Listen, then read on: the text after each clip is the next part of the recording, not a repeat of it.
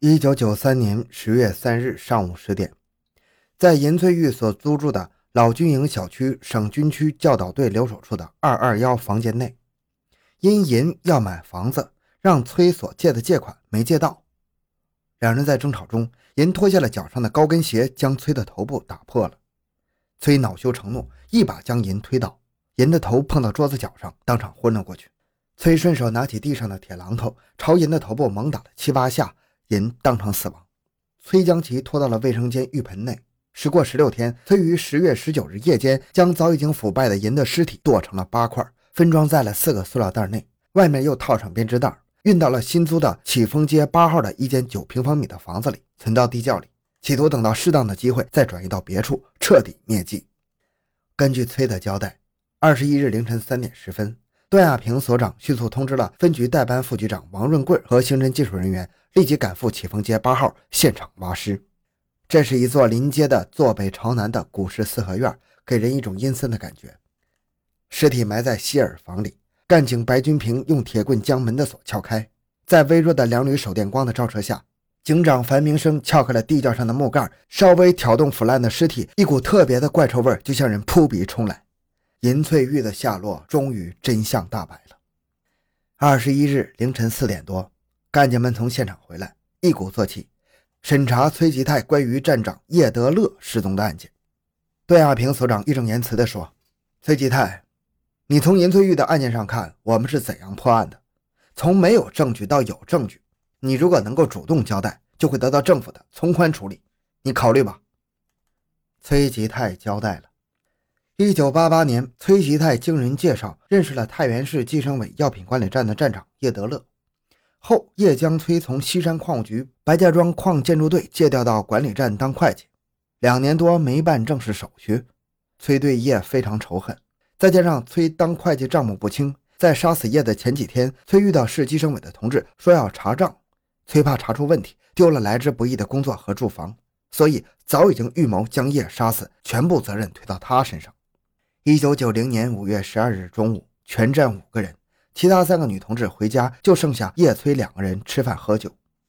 吃完饭后，叶躺在沙发上呼呼睡去。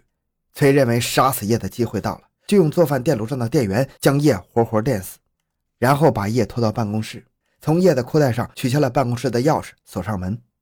到了晚上八点多，崔把叶的自行车骑上，扔到了火车站加油站附近，又乘公共汽车回到单位。晚上十二点多。崔用单位的窗帘把叶包好，拖于地下室，放于原来安装煤气管道的坑内，填上土后，又用砖砌住，堆上杂物，一直干到次日的凌晨五点。堂堂的站长就这样神不知鬼不觉地死在了部下手下。交代完案件，崔吉泰好像轻松了许多，在一声怪笑之后，戴着手铐呼呼睡去了。案犯崔吉泰当年三十三岁，大专文化。身高一米六六多点，长相平庸，眼睛深陷，额头高凸，下巴额尖长，走路轻轻，直观上给人一种古里古怪的感觉。他从小生活在农村。一九七八年，国家解决“六二压”问题，从山西省跟随父母来到太原，在西山矿务局白家庄矿当工人。当时他年仅十七岁，初中刚毕业，生活环境的变迁让他大开眼界了。他憧憬着新的生活，想干一番轰轰烈烈的事业。但是眼下当建筑工人的现实让他有点感到英雄无用武之地，内心非常矛盾痛苦。他是个不满足现实的人。经过苦苦努力，一九八八年经人介绍认识了太原市计生委药品管理站站长叶德乐，并于当年借调到药品管理站当会计。这里工作挺好，有职有权。开始对叶站长十分感激，样样是活走在先，和周围的同志关系也处得不错，生活倒也充实。但是时间长了，矛盾就暴露出来了。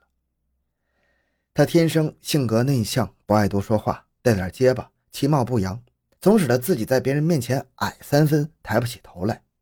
他渐渐的内心感到很自卑。他曾在一篇题目叫《独自一个阔》的日记中写道：“国外有一种说法叫单身贵族，我非常欣赏。如果一个人生活就成了贵族，天下哪有这么好的事情？”当我独自一个人关门静思时，没有旁人的猜测窥伺，任脑海中的各种奇奇怪怪的念头打打闹闹。朋友们也劝我说，一个人容易老，他们只非鱼焉知其境啊！一个人想睡就能睡到八九点，我很轻信别人不像我自由自在，不想吃饭就少吃一顿。看见其他人忙忙碌碌，我从没有不像其他人一样紧张，时间由我支配。我也很想老而不死，但是这是不可能的。假如我活到老而不死，那我就苦了。一九九二年十一月二十一日。日记一共写了十五页，残留了第一页、第二页和最后一页。从这篇日记中，我们可以看出他内心世界孤独的一面。另一面，争强好胜，总想走在别人的前头，用自己勤奋学习所得到的知识弥补自己的先天不足。去年，崔吉泰通过自学获得了医学大专的文凭。此外，还看文学、电子等书籍，知识面非常广。在为人处事上，崔吉泰自尊心、虚荣心极强。当别人伤了他的自尊心时，可以走到杀人的地步，这也是他的致命点。一九八八年，崔吉泰开始借调到药品管理站后，想通过自己的工作、人情方面的积极表现，很快将自己的正式手续办了。而叶德勒站长只是口头答应，实际不办，一拖再拖，崔吉泰的自尊心受到很大伤害。再加上崔吉泰自身的经济问题怕暴露，产生了可怕的杀人念头。杀人怎么杀呢？叶德乐身高一米七一，体重八十公斤，而崔吉泰体态弱小，力不胜敌，所以思来想去，将叶德乐电击身亡，然后焚烧掉所有账目。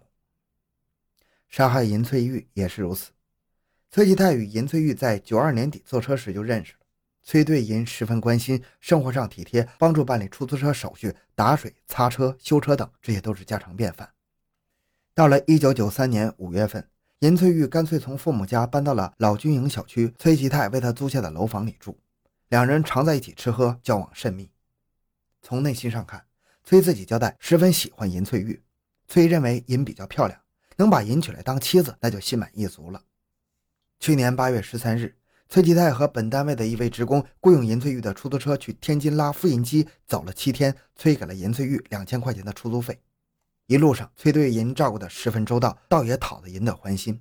但是在性格上，两人截然不同。银性格比较开朗，有话直说，常直到使人不能接受的地步；而崔性格内向，不善言谈。两人在日常的交往中，崔总觉得自己的人格受到侮辱。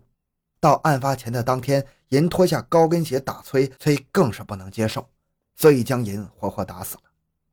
崔吉泰在犯罪的心理上是异常冰冷的，大大超出了常人。崔杀死叶德勒当天下午的三点，叶德勒的小姑娘就去单位找他爸爸说调动工作的事儿。崔吉泰当时就在，显得很镇静，像是没事一样。小姑娘要进他爸爸的办公室找崔吉泰，硬是推迟时间不让进去，拖到了下午五点多，姑娘回去。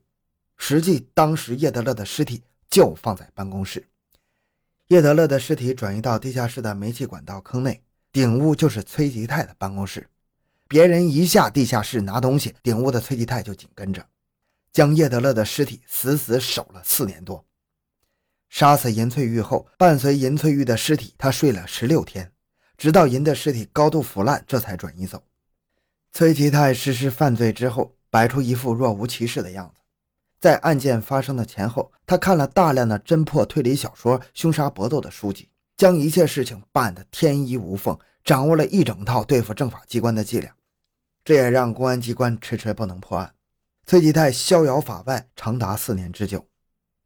他在杀死了叶德乐之后，充当了第一个报案人，经常来往于叶德乐家送工资，给叶德乐办理买房子手续，逢时过节到叶德乐家拜访劝慰，一切都是那么的自然，都在情理之中。叶家对崔十分信任，到了管理站，一切事情都是找崔办。叶家的所有人从来没有把叶的失踪、死亡的念头和崔吉泰联系在一起，他伪装的真是天衣无缝啊！崔吉泰杀死银翠玉后，除编了一套谎言之外，在具体行动中将银翠玉的衣物先转移走，出租车卖掉。去年十月底去北京和广州之前，请单位的同志和朋友吃了几桌所谓的喜饭。他自己称，他到深圳和银翠玉结婚，先请大家吃点饭，吃点喜糖。还叫大家看了假的结婚证。吃完饭后，崔吉泰和大家的离别表现出依依不舍的样子，在深陷的眼睛里还掉出了几点伤心的泪水。崔吉泰去了广州后，还从广州给太原来过一次电话，告诉单位现在的经理，婚事办的一切顺利，过几天就回去了。更超乎寻常的逻辑是，他杀掉了银翠玉，将尸体由较偏僻的老军营小区转移到繁华的启丰街，掩人耳目，活人不住，却每个月出一百五十块钱的租房费。在最后审问崔继泰时，崔说：“中国那么多人失踪个人根本就找不到，可见他胆子是非常的大呀。”好，这个案子就讲到这里。小东的个人微信号六五七六二六六，感谢您的收听，咱们下期再见。